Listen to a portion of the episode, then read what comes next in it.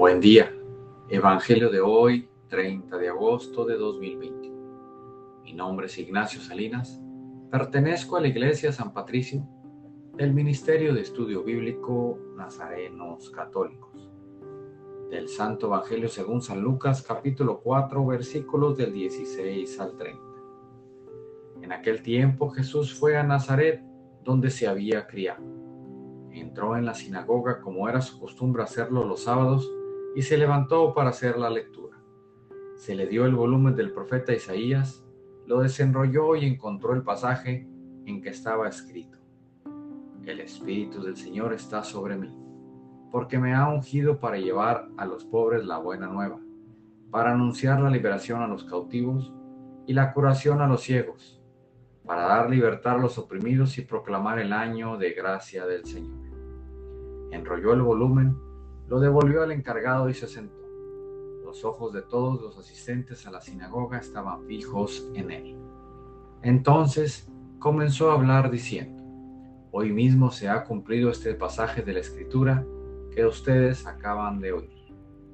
Todos le daban su aprobación y admiraban la sabiduría de las palabras que salían de sus labios y se preguntaban, ¿no es este el hijo de José? Jesús le dijo, Seguramente me dirán aquel refrán, médico, cúrate a ti mismo y haz aquí en tu propia tierra todos esos prodigios que hemos oído que has hecho en Cafarnaúm. Y añadió, yo les aseguro que nadie es profeta en su tierra. Había ciertamente en Israel muchas viudas en los tiempos de Elías, cuando faltó la lluvia durante tres años y medio, y hubo un hambre terrible en todo el país. Sin embargo, a ninguna de, ellas fue enviado Elías, sino a una viuda que vivía en Sarepta, ciudad de Sidón.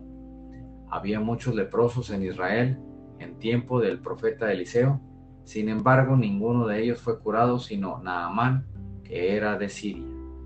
Al oír esto, todos los que estaban en la sinagoga se llenaron de ira, y levantándose lo sacaron de la ciudad y lo llevaron hasta una barranca del monte, sobre el que estaba construida la ciudad, para despeñarlo.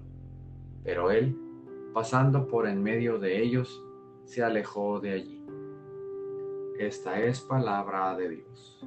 Gloria a ti, Señor Jesús. Reflexionemos.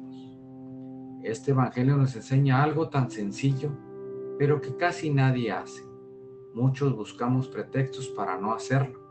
Me refiero a hacer las cosas cuando debemos de hacerlas, a no esperar que ya casi se nos agote el tiempo o se nos llegue la fecha. Es por eso que Dios nos dice que vivamos el momento, que no desperdiciemos el tiempo porque probablemente no haya mañana. Aprendamos a hacer las cosas como Jesús hoy.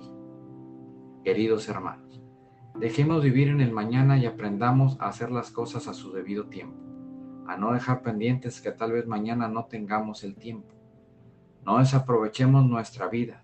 Recordemos que es tan corta que no sabemos cuándo se acabará. Propósito de hoy. No dejemos para mañana la oración de hoy.